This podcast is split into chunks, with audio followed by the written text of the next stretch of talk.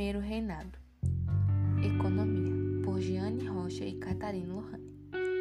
A organização econômica do Brasil no Primeiro Reinado era a mesma dos tempos coloniais. Predominava na lavoura mercantil escravista de produtos tropicais, destinados ao mercado externo. Os principais produtos a serem exportados foram o açúcar, o tabaco e o algodão além do intenso comércio de pessoas escravizadas. O açúcar tinha papel de destaque entre os produtos exportados. Contudo, por conta da forte concorrência do açúcar antilhano e do açúcar de beterraba europeu, o produto brasileiro era negociado a preço nada satisfatórios. A exportação de algodão também vivia uma situação semelhante. A concorrência imposta pelo algodão produzido na América do Norte, explicava a decadência desta cultura na região Nordeste. Outros produtos, como cacau, fumo, arroz e couro, não tinham grande expressão no desenvolvimento da economia e também sofriam com a qualidade e o preço dos produtos estrangeiros. A recuperação da economia brasileira somente aconteceu com o crescimento das lavouras de café. Já o tráfico de pessoas escravizadas está diretamente relacionada com o desenvolvimento da produção açucareira durante o período da colonização. O fator mais relevante para entender a substituição da mão de obra escrava dos índios pela dos africanos está no funcionamento do sistema econômico da época, baseado no mercantilismo. Em outras palavras, o tráfico negreiro era uma atividade extremamente lucrativa para a metrópole, isto é, para Portugal.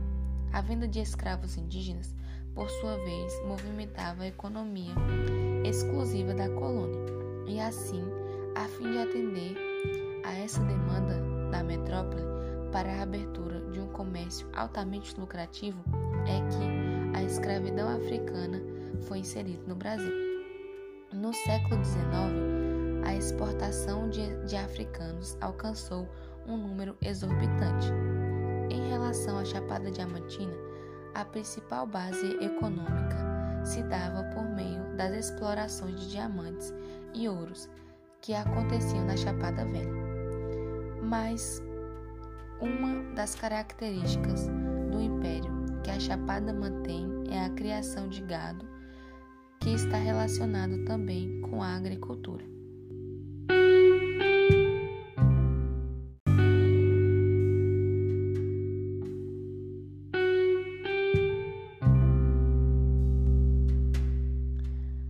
Antes da descoberta dos diamantes, a agricultura era a base econômica, juntamente com a criação de gado, e foram substituídos pelas explorações.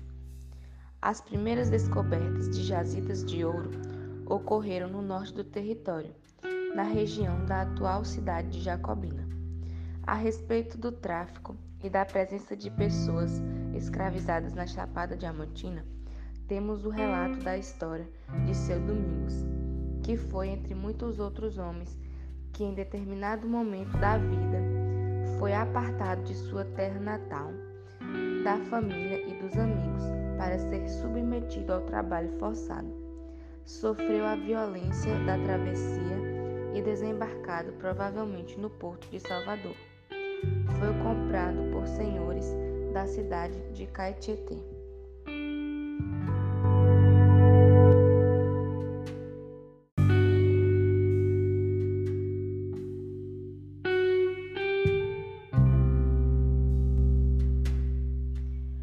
Naquela cidade, era escravo da rica família Zama.